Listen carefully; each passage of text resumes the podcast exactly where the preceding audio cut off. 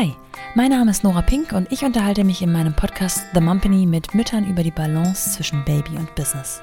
Ich möchte all diesen großartigen und vielfältigen Frauen eine Plattform für ihre unterschiedlichen Geschichten geben. Das Thema der eigenen Geschäftsgründung kenne ich selbst seit 2013. Die Familiengründung erst seit letztem Jahr. Und so umtreibt mich seitdem immer und immer wieder das Thema der Vereinbarkeit. Deswegen suche ich nach Inspiration für Lebensmodelle, nach Austausch ohne ungesunden Vergleich. Denn wenn ich eins bereits gelernt habe, dann, dass es nicht den einen Weg, sondern nur seinen eigenen gibt. Ich möchte wissen, was meine Gästinnen machen, wie sie es machen und vor allem möchte ich von ihnen lernen. Ihr sollt von ihnen lernen. Diesmal spreche ich mit Dr. Katrin Glatzel, Partnerin der OSB International in Berlin, einem systemischen Beratungsunternehmen mit einigen Standorten, von denen Katrin den Standort Berlin eröffnete und aufbaute, als sie bereits drei Kinder hatte wie viele Kinder sie heute hat, warum sie und ihre Kollegin Dr. Tanja Liegweg ein Buch über das Thema Führung schrieben und ob sie die Tipps aus ihrem Buch auch in der Führung ihrer eigenen Familie adaptieren kann, erzählt sie mir in diesem Gespräch. Wir reden natürlich über ihr Buch und die Inhalte dessen. Katrin erklärt, was Führung in der heutigen Zeit bedarf und wie sich die Methoden dessen geändert haben bzw. ändern müssen, um zeitgemäß erfolgreich zu sein.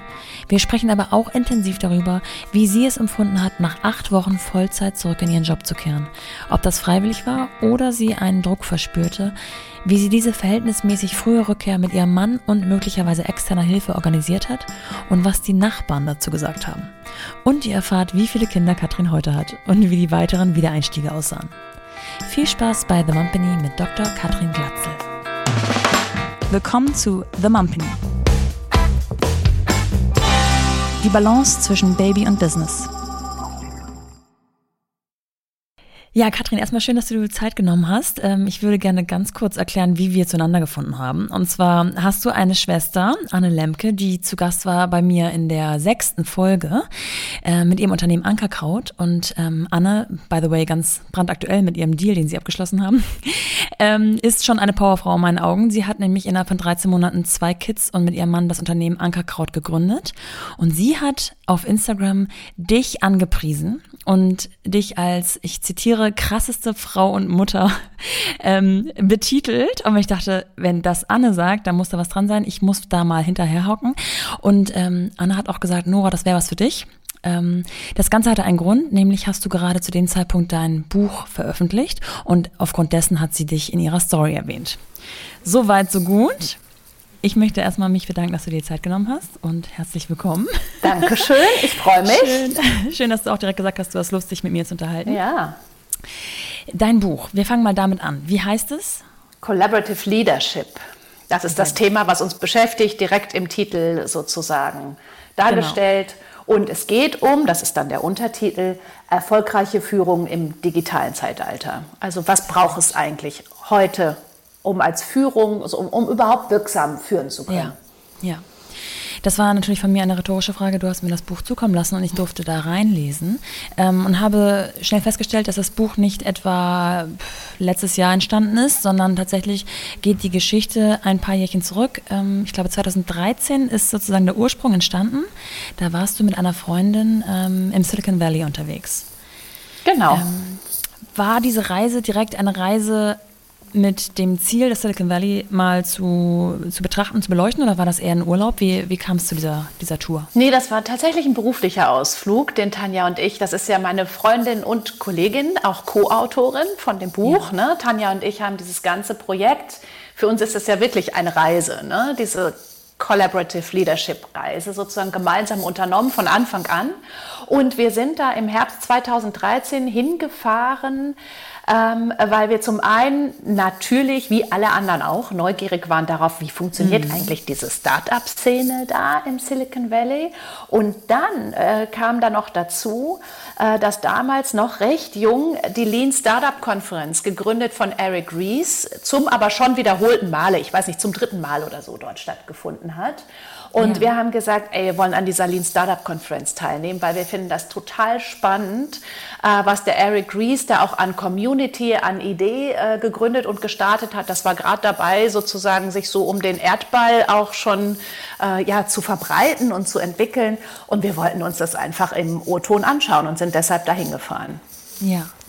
Kann man einfach so, sage ich jetzt mal, an dieser Konferenz teilnehmen oder was muss man da im Vorwege einleiten? Man, man muss sich anmelden. Okay. Man muss sich anmelden, den Teilnahmebeitrag äh, bezahlen. Und äh, wir waren tatsächlich ja nicht als äh, Contributors dort. Also wir haben nicht selber einen Input geleistet. Wir sind da ja eher in das Thema eingestiegen ne? und dann so reingesogen worden. Ja. Und äh, das heißt, es war für uns der Auftakt und wir haben uns ganz klassisch zu einer Konferenz angemeldet, sind hingefahren und haben daran teilgenommen. Okay. Aus welchem beruflichen Hintergrund kamt ihr zu dem Zeitpunkt? Warum war das für euch interessant? Ja, wir waren auch damals schon, haben wir das gemacht, was wir jetzt machen. Wir sind ja. äh, beide äh, Partnerinnen bei der OSB in Berlin. Wir sind, äh, haben den Standort gegründet. Das ist eine systemische Organisationsberatungsgesellschaft und wir ja, beraten, wir begleiten ähm, Führungsteams, Führungskräfte, CEOs, ganze Unternehmen, Organisationen, sei es Non-Profit, sei es Wissenschaftsorganisationen und auch ganz viel im Business-Bereich, von groß mhm. bis klein, ja. in Führungsfragen. Das haben wir auch damals schon gemacht, in Führungsfragen und daraus ergeben sich dann aber auch Fragen danach, okay, wie, wie, wie wollen wir uns eigentlich strategisch aufstellen? Was ist unsere Strategie? Was ist unsere Ausrichtung? Wie wollen wir als Führungsteam in Zukunft erfolgreich sein? Oder ja. wie können wir unser Unternehmen transformieren? Äh, wenn wir vor, davon ausgehen, dass es vielleicht heute nicht ganz so aufgestellt ist, wie wir das brauchen, um auch morgen noch gut am Markt agieren zu können. Ja.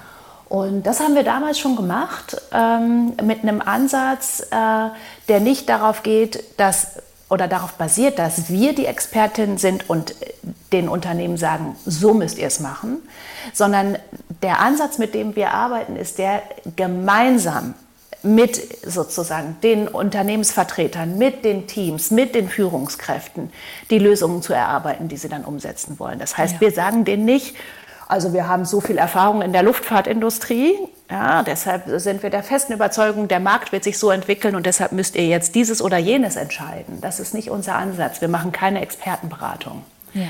sondern wir begleiten Führungsteams in der Lösungsentwicklung. Damals wie heute. Und äh, dann so sind wir dazu gekommen zu sagen, ey, hier gibt es neue Sachen, die müssen wir uns angucken. Ja.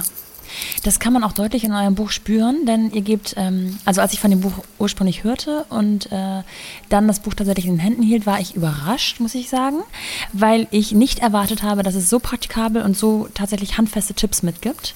Und das finde ich besonders schön an dem Buch, weil es liest sich sehr, sehr ähm, leicht und hat am Ende, am Ende diese Toolbox, wo man tatsächlich merken kann, dass ihr nicht einfach nur sagt, so und so müsst ihr es machen, tschüss, sondern ihr wirklich auch ähm, in eurer eigenen Praxis in die Teams mit reingeht und begleitet. Ich finde, das transportiert sich wirklich gut in dem Buch. Ja, das ist äh, genau so, wie du es beschreibst. Das ist unser Ansatz. Und das Ziel mit dem Buch war es, eben nicht was Theoretisches hier zu produzieren. Ja. Da drin sind wir auch gut, weil alles, was wir machen, ist sehr theoriebasiert. Das geht zurück auf die neuere Systemtheorie nach Niklas Luhmann. Jetzt könnte ich ausholen, mache ich aber nicht. ja? Äh, und wir haben schon viel publiziert, auch bei der OSB, was ziemlich theoretisch ist, was auch echt wichtig ist. Aber mit dem Buch haben wir ganz bewusst einen komplett anderen Weg eingeschlagen. Das ja. soll so sein, dass wenn du dir das am Flughafen kaufst ja, ja und in ja. die Tasche steckst und dann hast du einen stündigen Flug nach München, ja. dass du das da in der Zeit sozusagen für dich entdecken kannst, äh, im besten Falle durchgelesen hast oder zumindest eine gute Idee davon hast, was meinen die eigentlich damit? Oh, okay, und mit welchem Tool könnte ich eigentlich mit meinem Team, wenn ich morgen wieder ganz normal im Business bin, mit welchem Tool könnte ich eigentlich loslegen mit meinem Team? Ja. Und äh, darauf, darauf zielt es ab. Seid ihr schon mit dem Gedanken angetreten oder auf diese Reise gefahren, ähm, dass ihr am Ende ein Buch schreiben möchtet oder hat sich das im Laufe der, der, der Tour entwickelt? Ah nein, das war, das, war, das war gar nicht klar. Das war einfach nur, ähm, wir wollen uns, wir wollen was Neues entdecken. Äh, als Beraterin, weißt du, bist du immer auf der Suche nach Inspirationen und Impulsen und ja. neuen Perspektiven, die du dann auch wieder deinen äh, sozusagen Kunden, die dir vertrauen, auch mitgeben kannst. Und es war eher eine Neugierde und äh, ein Aufbruch in die Richtung zu sagen, ich glaube, da passiert was bei diesen Startups in Silicon Valley, ähm, wo, die, wo die eine Kundenorientierung und Kundennähe entdeckt haben. Also dieses Stichwort Customer Centricity, was ja dann zum Beispiel auch immer größer geworden ist hier was sich eben auch in deren Führung ab, abbildet, ja, wo, wo, wo wir nachspüren wollen und wo wir denken, das kann auch für unsere Companies, die wir hier zu Hause in Berlin und im deutschsprachigen Raum beraten und begleiten, spannend sein. Und wie, was, in was wir das umsetzen würden, wussten wir überhaupt nicht. Und was dann resultiert ist, war ja erstmal so ein kleines Forschungsprojekt. Wir sind ja äh, zurückgekommen, das war so, ähm, da ist äh, sozusagen ähm, wir sind so inspiriert gewesen von den Leuten, von den Tech-Leuten, die da auf der Bühne standen. Und äh, einer von denen, der dann gesagt hat, wisst ihr Leute, das geht nicht mehr darum, dass ich der CEO bin und weiß, wie alles Wissen sozusagen habe und daraus sozusagen aus einem hierarchischen Verständnis raus mein Unternehmen führe, sondern ganz im Gegenteil. Es geht darum, dass jeder, der in meiner Company arbeitet, in die Führung geht und in die Verantwortung geht und das sozusagen für sich entdeckt und auch umsetzt. Und da haben wir gesagt, ja, das ist eine total coole Idee. Es geht nicht mehr um den einen CEO, der an der Spitze seiner Company steht und von da aus die Geschicke leitet. Das ist ja komplett unrealistisch in der mhm. Zeit, in der wir im Augenblick auch leben und bei den Herausforderungen, mit denen Unternehmen konfrontiert sind, sondern es geht darum, etwas zu entdecken, was viel stärker darauf geht, sozusagen, dass jedes Teammitglied auch in den Lead geht, auch in Führung geht, Verantwortung übernimmt und das von dort aus gestaltet. Und da sind wir mit dem agilen Arbeiten ja auch ganz stark heute gelandet. Ne? In vielen, ja. Und das sind so Sachen, die haben wir dort entdeckt, wenn, als wir so Pivotal Labs gegangen sind und gesehen haben, wie arbeiten die eigentlich mit ihren Kunden? Die Kunden saßen mit im Unternehmen. Und wir so, ah, okay, interessant, der Kunde sitzt 14 Tage am Stück mit im Unternehmen. Was machen die da eigentlich zusammen? Ja. Ja. ja.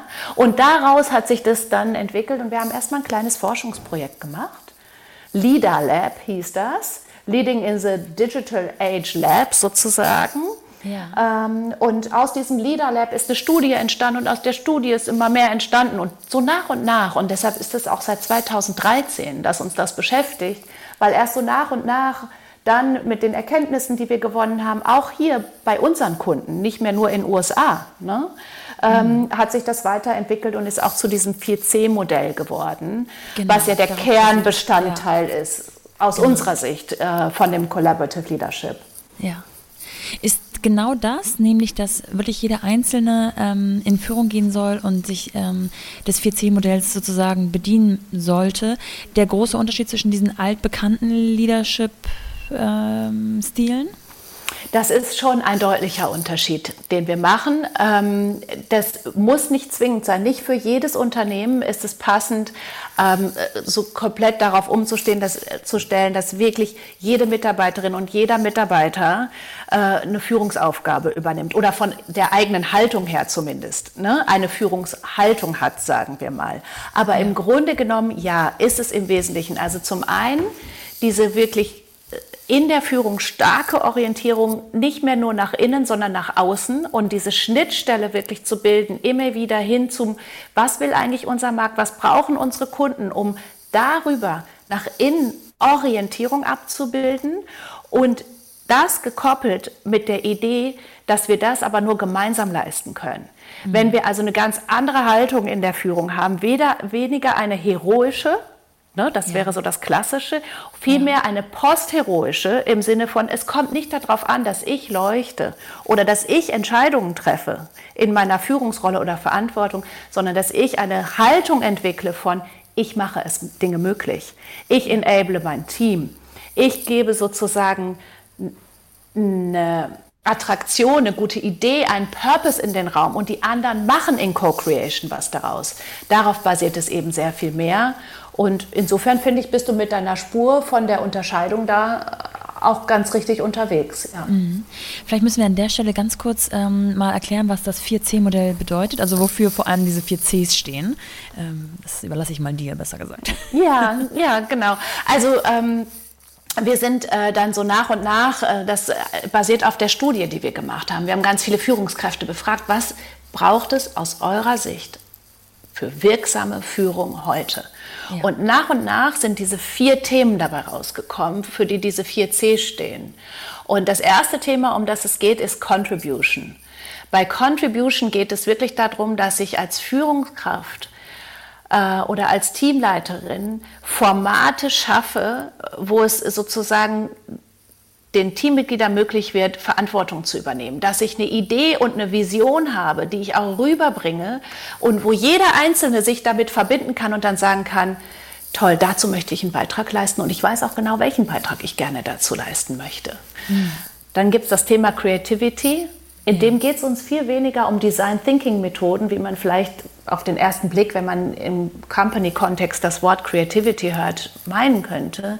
Es geht uns viel mehr darum, kontinuierlich Feedback sich Feedback. zu geben, ja. zu nutzen mhm. und zu sagen, eins der Kern, eine der Kernmöglichkeiten, dass wir alle sozusagen jeden Tag noch ein Stück besser werden und noch ein Stück wirksamer werden oder als Unternehmen noch einen kleinen Schritt erfolgreicher werden, ist es, Feedback zu nutzen. Und dabei geht es nicht nur um Feedback an der Person, das ist ja so das klassische Feedback, was wir kennen, sondern wir zielen hier auch auf Feedback an der Sache ab.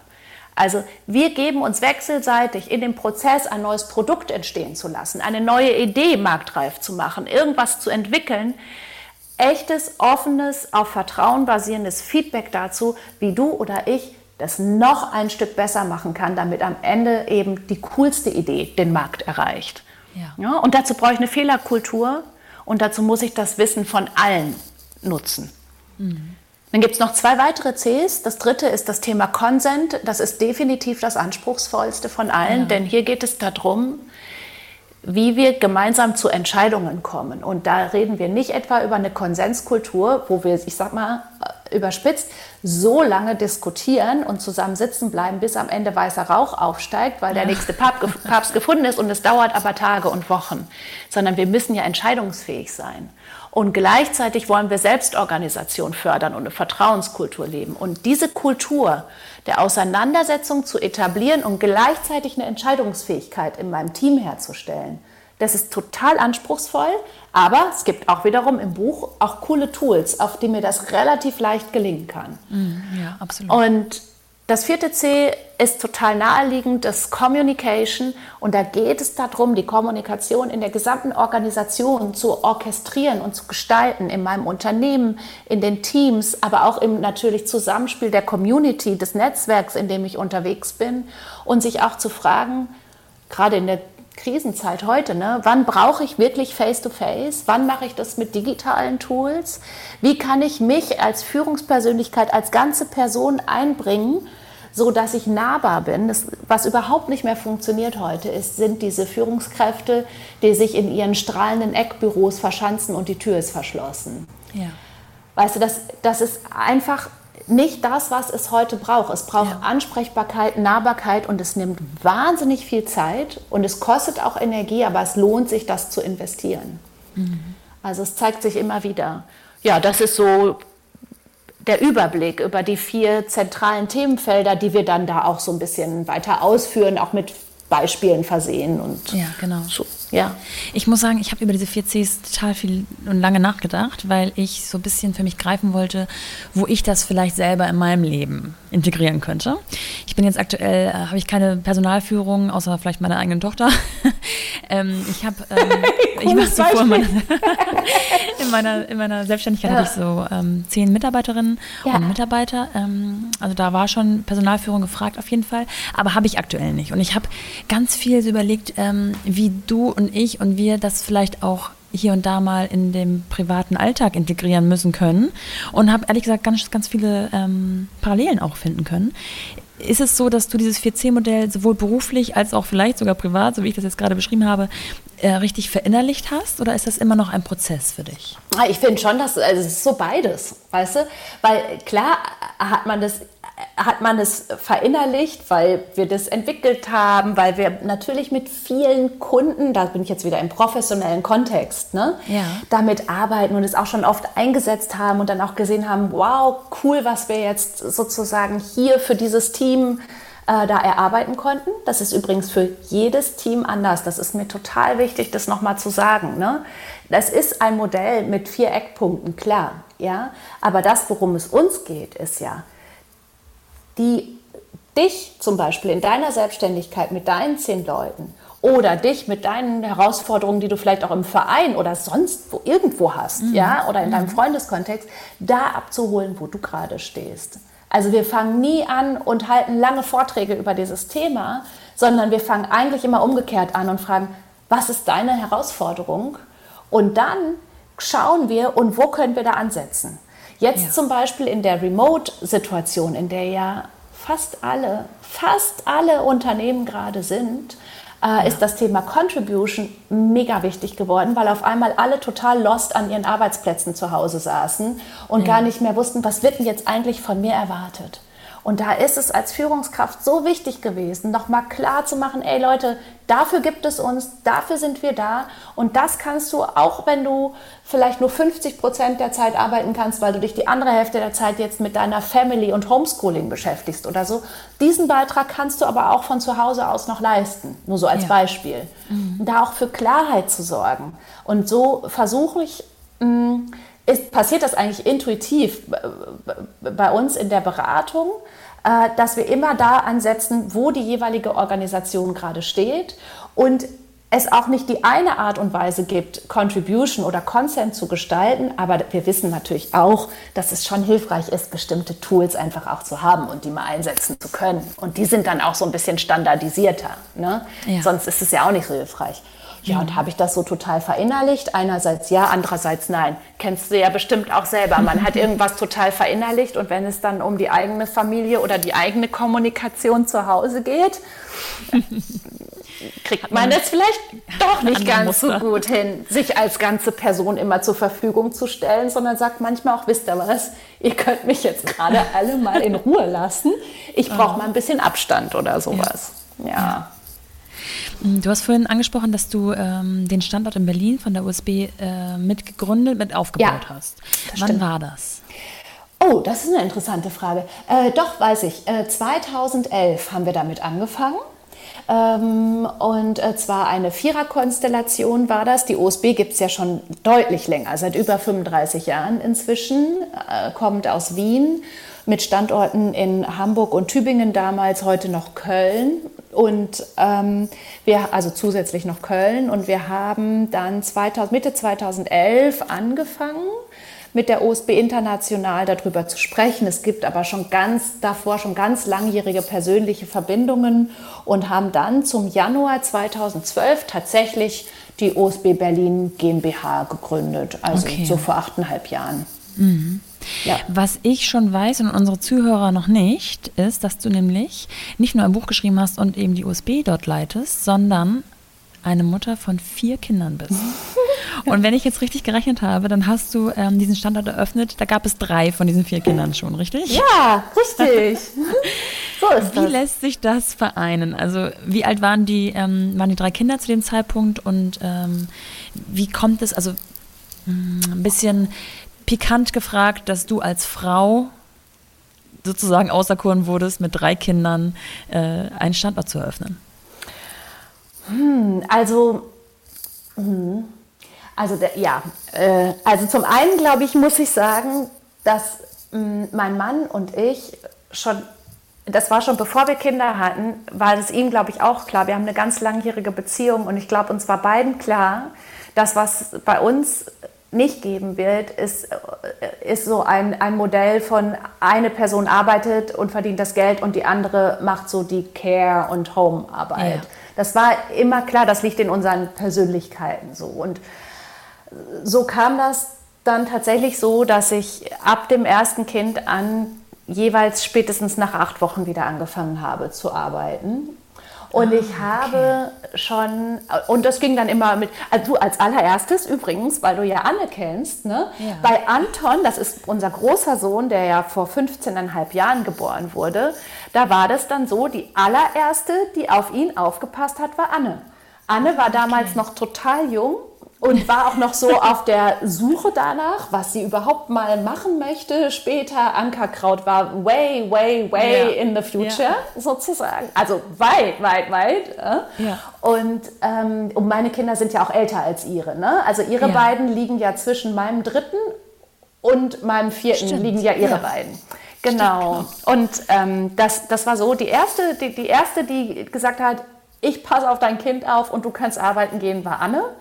Da ist die so ein paar Monate nach Berlin gekommen und hat sich immer um Anton gekümmert. Und von dort ah, okay. ausgehend habe ich sozusagen ja, war das Matze und mir immer klar, a, dass wir uns das teilen und b, dass es aber auch eine externe Betreuung für unsere Kinder braucht. Und ich, wir, ich muss das wirklich sagen, wir haben nur gute Erfahrungen damit gemacht. All unsere ja. Kinder sind sehr jung schon eben von Dritten auch außerhalb der Familie dann, also außerhalb der ganz engen Familie betreut worden. Mhm. Nach Anne ist er dann in die Kita gekommen und ich habe dann ja einfach immer weitergearbeitet. Und noch ein Wort, weil du sagst, wie kam das mit OSB? Ich ja. ähm, habe damals ähm, im Managementzentrum Witten gearbeitet und war da Projektleiterin und dann Geschäftsführerin für ein super spannendes Konferenzprodukt. Und die OSB, für die ich heute den Partnerin am Standort in Berlin bin, ähm, war da mein Gesellschafter und ich kannte die Protagonisten schon. Und der Gründer der OSB ist auch mein Doktorvater. Es gibt also okay. ganz viele enge Verbandlungen, wie das dann zustande gekommen ist später äh, mit dem Standort der OSB. Mhm.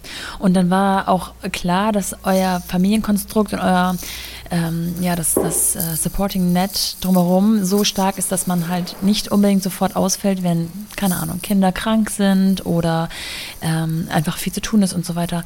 Da herrschte offensichtlich ein, schon ein, ein Vertrauensverhältnis. Ja, und das, das haben wir super, das haben wir wirklich ganz gezielt für uns so aufgesetzt und aufgebaut. Ich weiß, dass das heute viele junge Familien anders machen als wir, weil unser, unser Modell ist bis heute das, dass beide Eltern Vollzeit berufstätig sind. Ja. Ähm, das machen heute ganz viele anders. Ich, ich schaue da auch so ein ganz bisschen neidisch drauf und denke mir so, oh, ein cooles Modell. Einfach beide arbeiten die Hälfte oder so. Ne? Ja. Ne? Also wir haben das Modell gefahren, beide arbeiten voll ja. Und wir lassen uns nicht nur durch Krippe und Kita, in Berlin gibt es ja schon sehr lange eine sehr gut ausgebaute Infrastruktur, ab acht Wochen, aber das haben wir nicht gemacht, aber ab einem Jahr sind alle unsere Kinder dann auch in die Krippe gegangen, ne?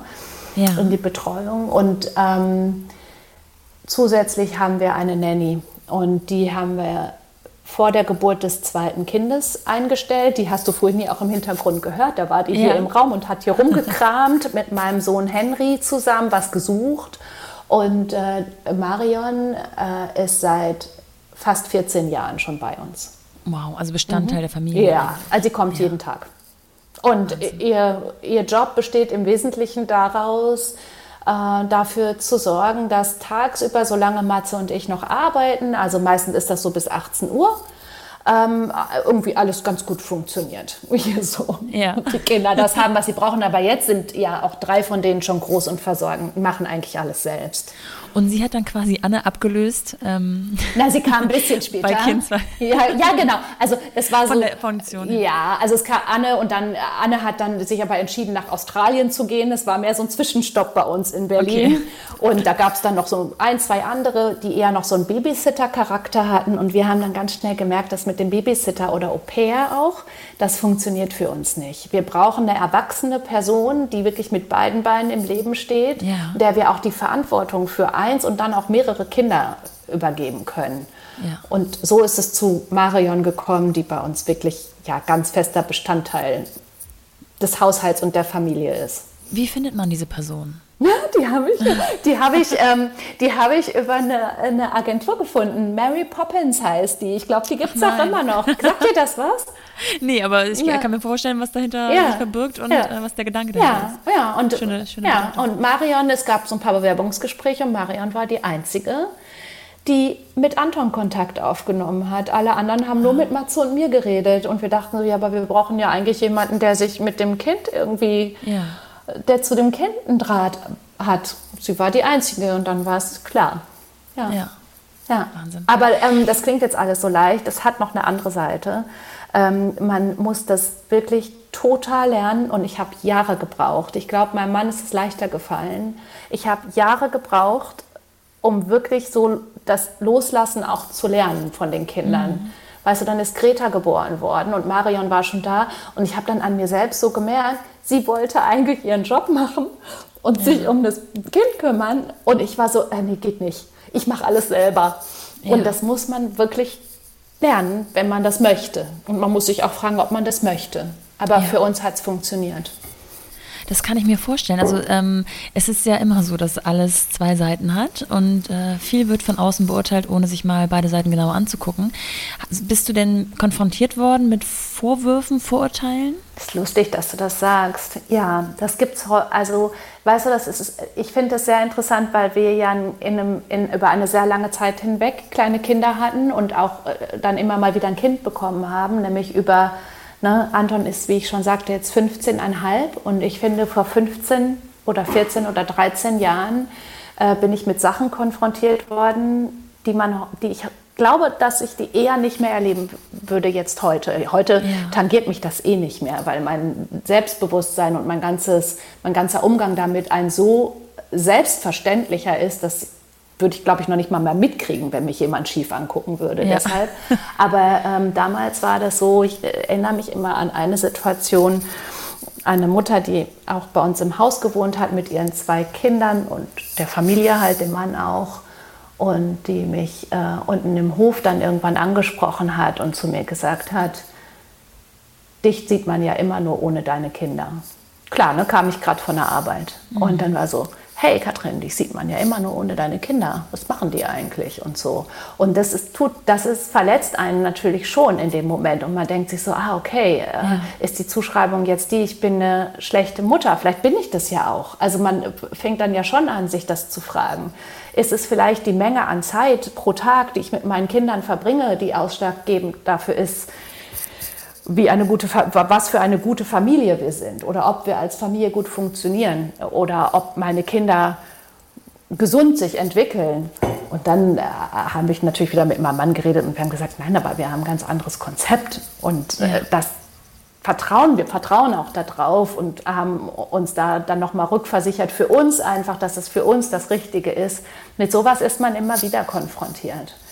Ja, du hast gerade gesagt, es hat Jahre gedauert, bis mhm. du dir ein entsprechendes Fell angeeignet hast, obwohl du immer wieder im, im, im, Gespräch mit deinem Mann wusstest, nein, wir sind hier richtig, wir machen das so, wie wir das für richtig halten.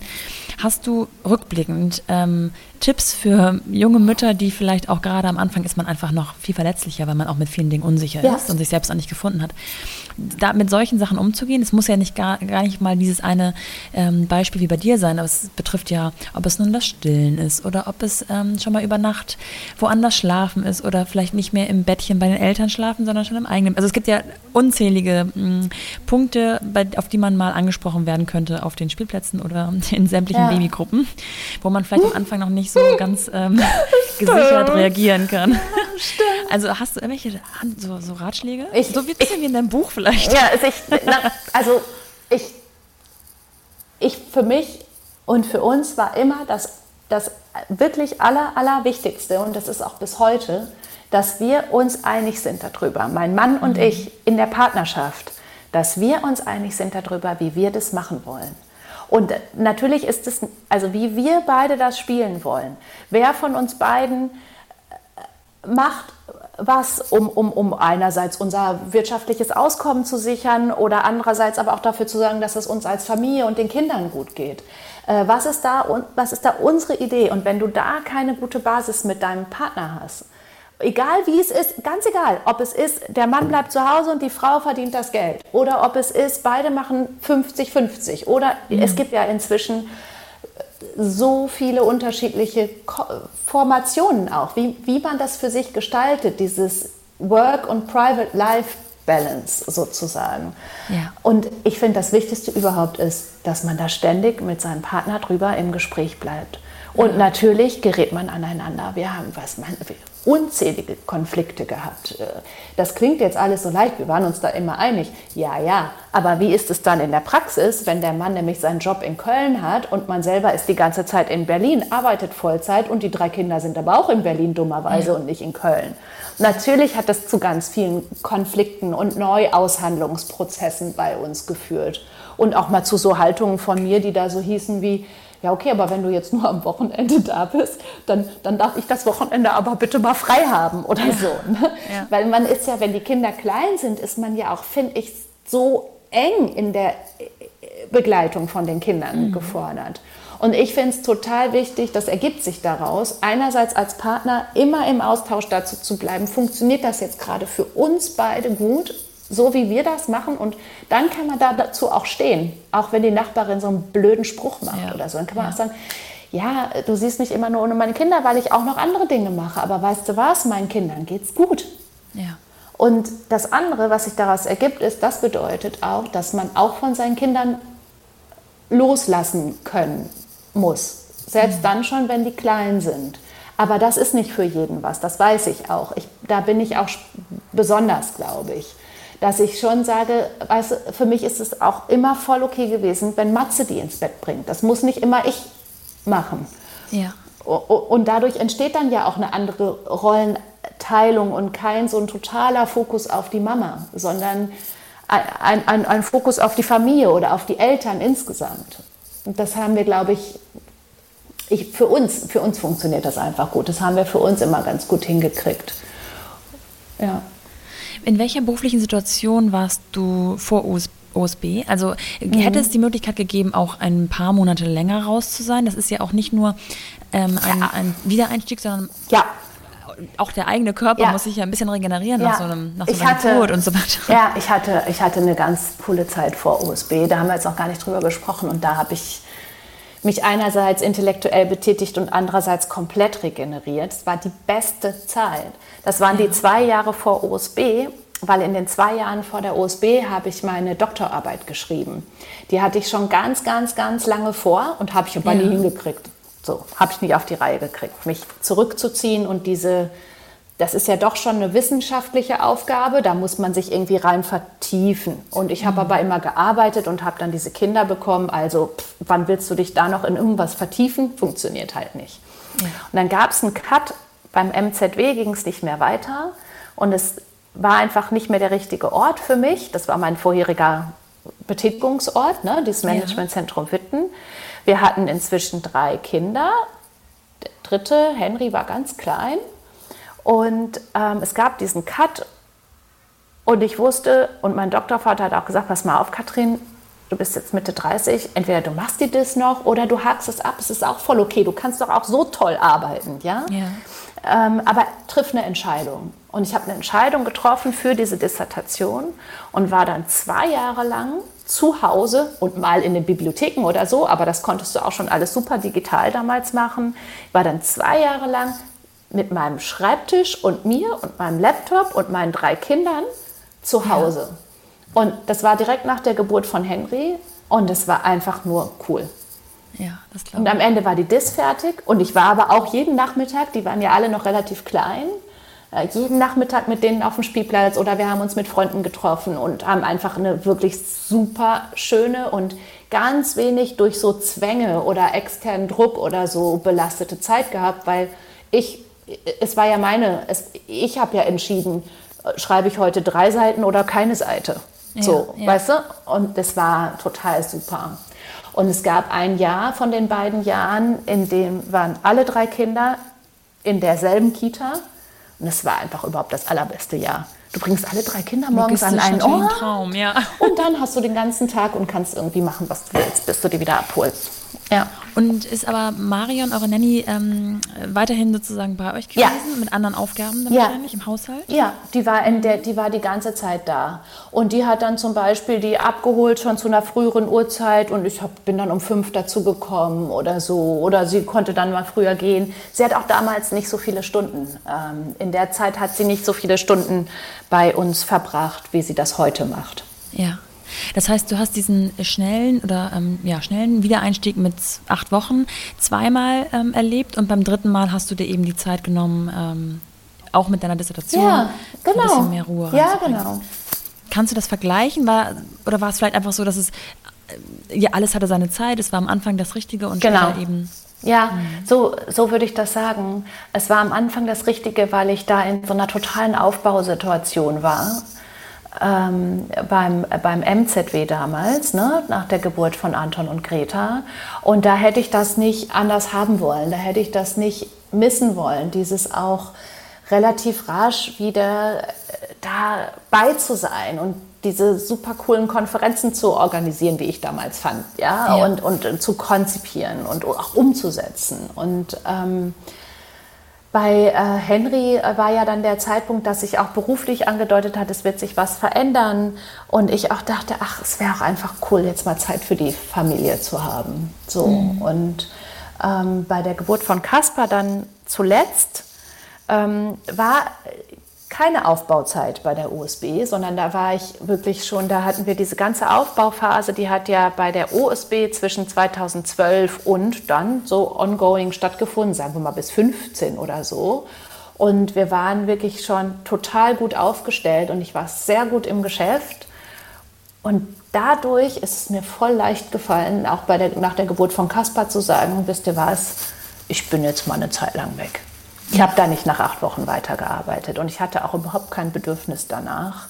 Äh, wusste aber auch, meine Kolleginnen und Kollegen, die sorgen schon dafür, dass das auch funktioniert, dann hinterher wieder zurückzukommen und nicht wieder von vorne anfangen zu müssen, Ja. sondern zurückzukommen in etwas, was wir eben die letzten Jahre schon vorbereitet hatten.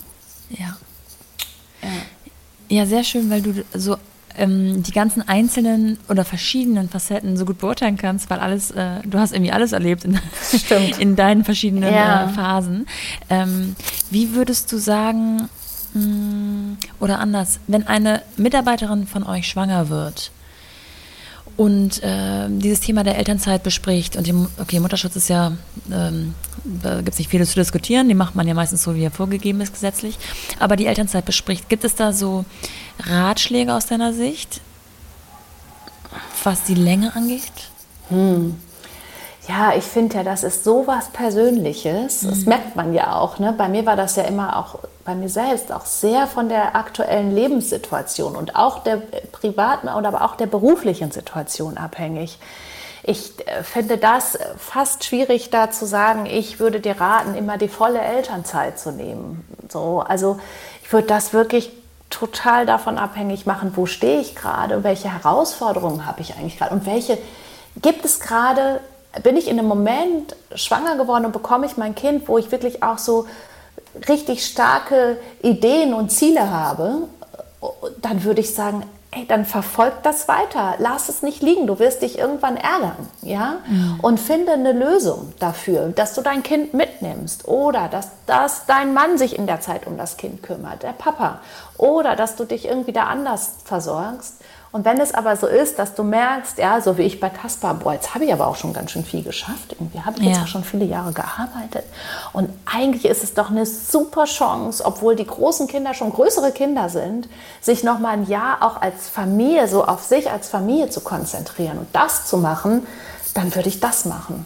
Ich kann es nicht, ich würde dann niemandem was Pauschales raten wollen Ja. sondern immer dieses, wie wir auch in der Beratung arbeiten, würden Tanja und ich jetzt sagen, das kommt darauf an. Das kommt darauf an, wo du gerade stehst und was deine Herausforderungen und Ideen und Ziele gerade sind. Ja. Das rauszufinden, würde ich jedem raten. Und das darf ja auch Und- ein Prozess sein. Ne? Ja. Man darf ja auch die, die Und- Schrauben nachjustieren. Und das nicht, nicht, was, und dazu würde ich dann nur sagen, um das nicht auszurichten danach, was du denkst, was von außen von dir erwartet wird. Jetzt wird aber erwartet, dass ich so und so lang zu Hause bleibe. Oder ganz gerade umgekehrt, jetzt wird erwartet, dass ich so und so schnell wieder 100% einsatzfähig bin, weil das geht dann schief. Aber wenn du das schaffst, darauf zu hören, was für dich selber gerade das richtige Ding ist, dann kannst du, egal welche Seite davon, glaube ich, auch gut genießen und vor allem echt richtig gut gestalten. Ja. Jetzt muss man sagen, dass das natürlich ähm, äh, mittlerweile, also äh, eure Nanny Marion ist jetzt seit über 14 Jahren bei euch. Das heißt, da, da habt ihr auch eine Person gefunden, die wirklich ähm, vollstes Vertrauen genießt und Teil der Familie geworden ist. Das ist ja auch manchmal nicht so leicht, so jemanden zu finden. Mm, Aber das war ja offensichtlich die richtige Wahl. Hab- Kann man so sagen, mm, dass es zwar eigentlich gut organisiert ist, aber dennoch immer wieder Herausforderungen gibt? Oder würdest du sagen, ihr habt so sehr an diesen Herausforderungen gearbeitet, dass es wirklich reibungslos funktioniert? Nein, auf jeden Fall Ersteres. Stichwort Corona, oder? Ich meine, wir hatten irgendwie, finde ich, wir hatten im März ein ziemlich gut funktionierendes System. So, Anfang März ja. weiß ich noch genau, dass ich dachte, boah, es läuft aber dieses Jahr alles echt gut. So, das Buch wird jetzt gerade fertig. Das musste nämlich ziemlich, genau zum Lockdown mussten wir auch das Manuskript von dem Buch abgeben. Ja. Das war mit dem äh, Verlag so vereinbart. Was wir auch getan haben, es ist ja sogar auch zeitgemäß, also genau wie geplant erschienen. Aber ansonsten ist eigentlich dieses Jahr gar nichts mehr so gelaufen, wie es geplant ja. war. Ja. Und ähm, das war eine komplett neue Herausforderung. Also mein Mann ist von einem Tag auf den nächsten zu 100 Prozent ins Homeoffice beordert worden. Meine gesamten Beratungsprojekte waren von einem Tag auf den nächsten entweder komplett weg oder auf Eis gelegt oder mit einem riesigen Fragezeichen versehen, falls ja. der Auftraggeber doch noch Geld hatte, was aber viele ja, ich meine, was ist das Erste, was du streichst, ist Beratung.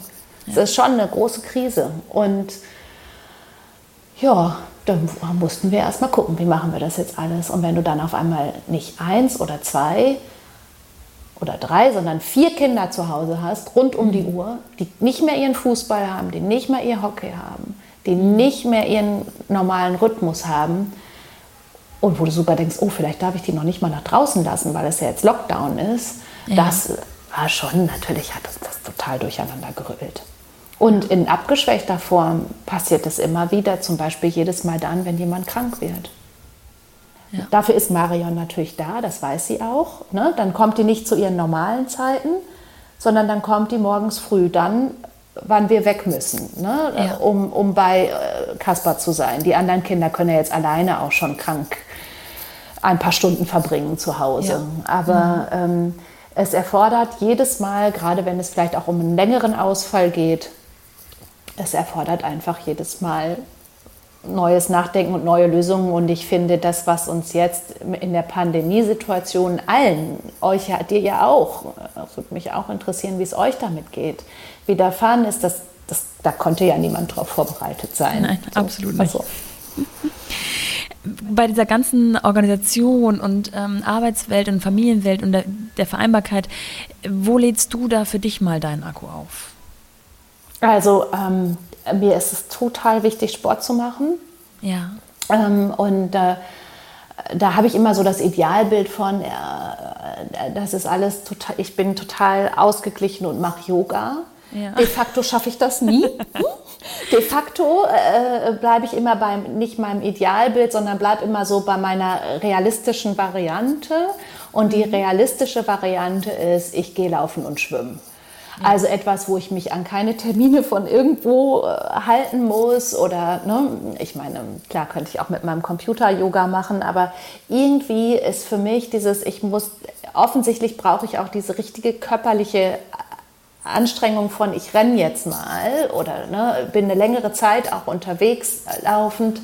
Äh, das scheint mir offensichtlich mehr zu geben als äh, ruhig so meine Übungen zu machen, wobei ich das sehr zu schätzen weiß und das auch viele Jahre gemacht habe. Ich versuche jetzt manchmal so eine Mischung zu finden, aber im Wesentlichen fokussiert es sich darauf, äh, dass ich versuche, ganz regelmäßig Sport zu machen.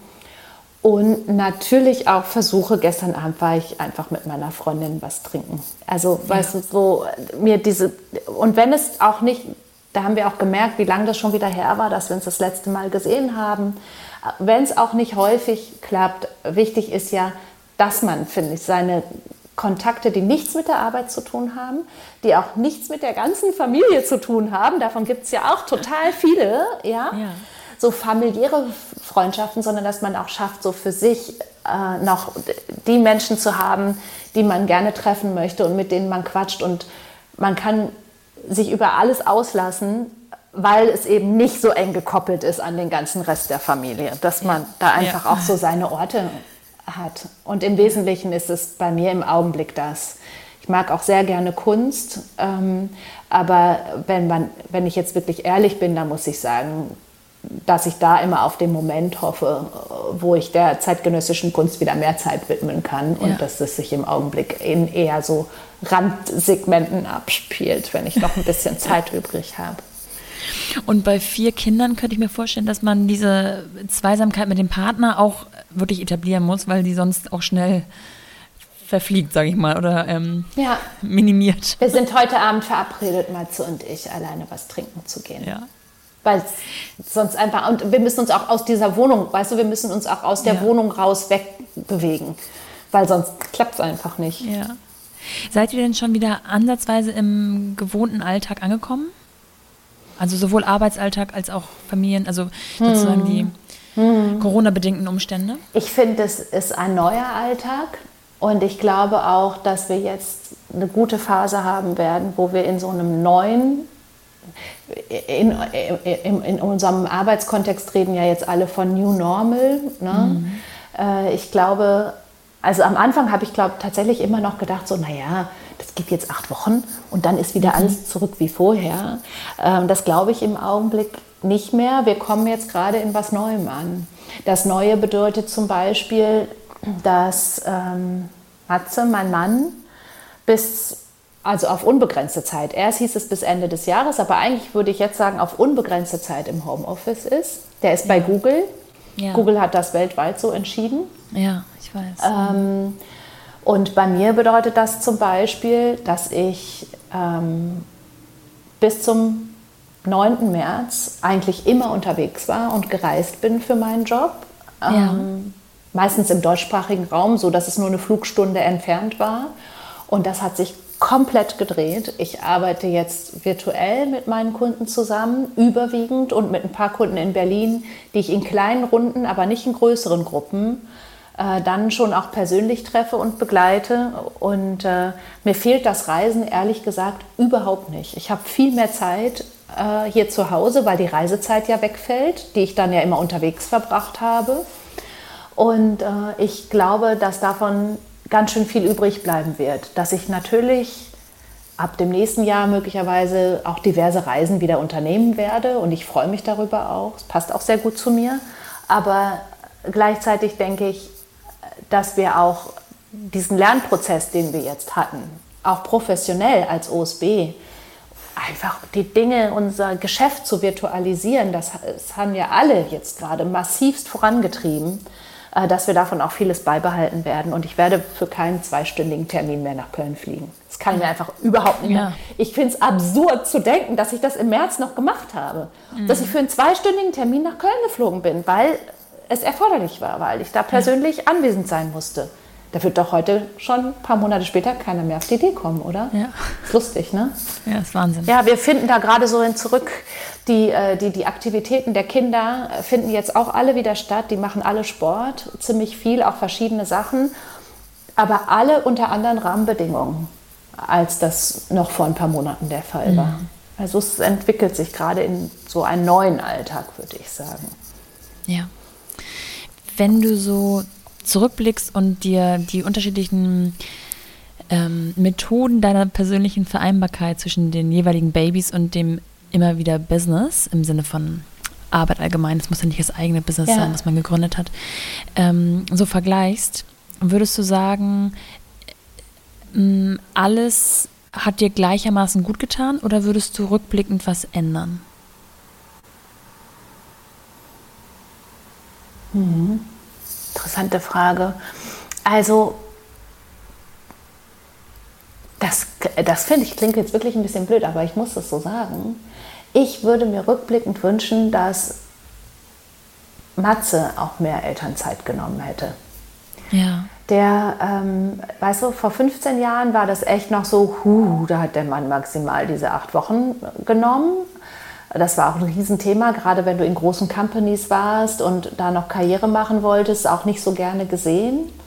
Ja. Und wenn ich was verändern würde, dann wäre es, glaube ich, dass ich uns beiden sagen würde, weißt du was, lass uns doch noch mal gut darauf gucken, wie wir das gestalten. Müssen wir eigentlich von Anfang an so viel externe Betreuung für unsere Kinder haben oder wollen wir uns doch noch mal anders damit abwechseln? Das ist ja das, was ich auch eingangs meinte wo ich glaube, dass viele jüngere Paare, die jetzt Kinder bekommen und Familie gründen, äh, das anders äh, machen, als wir das damals gemacht haben. Und ich finde es auch gut. Mhm. Ja, dann arbeitet man einfach 60 Prozent und die verbleibenden 40 Prozent nutzt man dafür, mit seiner Family zu sein oder so. Allerdings äh, müssen wir uns ja auch alle total bewusst machen, das muss man sich halt auch alles erlauben können. Ne? können wir ja, reden ja absolut. immer auf so einem hohen Niveau irgendwie, aber das muss man sich alles auch überhaupt erstmal ja, leisten können. Ja. So richtig konkret, ich finde schon, dass es immer alles gut gepasst hat zu unserer jeweiligen Situation und dass wir uns da auch jeweils echt Gedanken drüber gemacht haben. Deshalb würde ich gar nicht sagen, ich würde jetzt genau das ändern, sondern ich würde einfach immer nur sagen, man sollte gut gucken, was passt gerade. Und es wäre vielleicht auch schön gewesen, noch mal mehr in Betracht zu ziehen, ähm, dass auch beide Partner zu Hause bleiben können. So. Auch für länger als acht Wochen Ferienzeit sozusagen. Ja. Ne? ja. Ja. Wie sieht dein Al- Arbeitsalltag? Also du hast vorhin gesagt, dass ähm, eure Nanny gerade im Hintergrund zu hören war. Mhm. Ja. Ähm, bist du gerade zu Hause? Arbeitest du von zu Hause aus? Ja. Oder, ähm, Ja, ich bin heute zu Hause. Das ist aber ganz unterschiedlich. Gestern war ich den ganzen Tag bei meinem Kunden, aber wie ich schon erwähnt habe, in Berlin. Also einfach so eine S-Bahn-Fahrt weit entfernt und bin dann abends wieder die halbe Stunde mit der S-Bahn nach Hause gefahren. Ähm, und ich pendel im Augenblick zwischen äh, Homeoffice, unserem Berliner Büro, ne? das ist unten am Hackischen Markt, da brauche ich mit dem Fahrrad eine Viertelstunde hin. Ähm, und aber auch natürlich dann doch auch Face-to-Face-Treffen äh, in meinen Projekten. Und Ja. die Tat, die, bin heute nur, ich wollte heute mit dir sozusagen im Gespräch eigentlich unbedingt im Büro sein, weil da eben niemand reinkommen kann und so. Und äh, der Grund, warum ich es nicht gemacht habe, ist, heute ist ja der heißeste Tag des Jahres, würde ich mal behaupten, an dem wir hier miteinander sprechen. Auf meiner iPhone-App steht 36 Grad. wow, oh Gott, Und- das ist in Hamburg heute ein bisschen anders. Ach so, ah ja, ja. Also pass auf, hier in Berlin ist heute der heißeste Tag des Jahres und unser Wahnsinn. Büro ist, ich finde es unerträglich. Hier zu Hause Ja, ist es auch sehr ja. warm, aber im Büro, das erschien mir so, als ob ich einfach keinen klaren Satz dann würde Ja. sagen können. Das hast du äh, gut hinbekommen auf jeden Fall zu Hause. Ähm, hast du ein richtiges Wochenende? Kannst du danach richtig abschalten? Ja, immer. Okay. Das ist total wichtig. Das ist äh, sozusagen, ja, ja, ja, super wichtig. Super. Dann ähm, nehme ich das als Schlusssatz und wünsche dir ein herrliches Wochenende, denn heute ist Freitag. Vielen und Dank. bedanke mich für deine Zeit. Vielen Dank, sehr gerne. Katrin. Tschüss. Tschüss.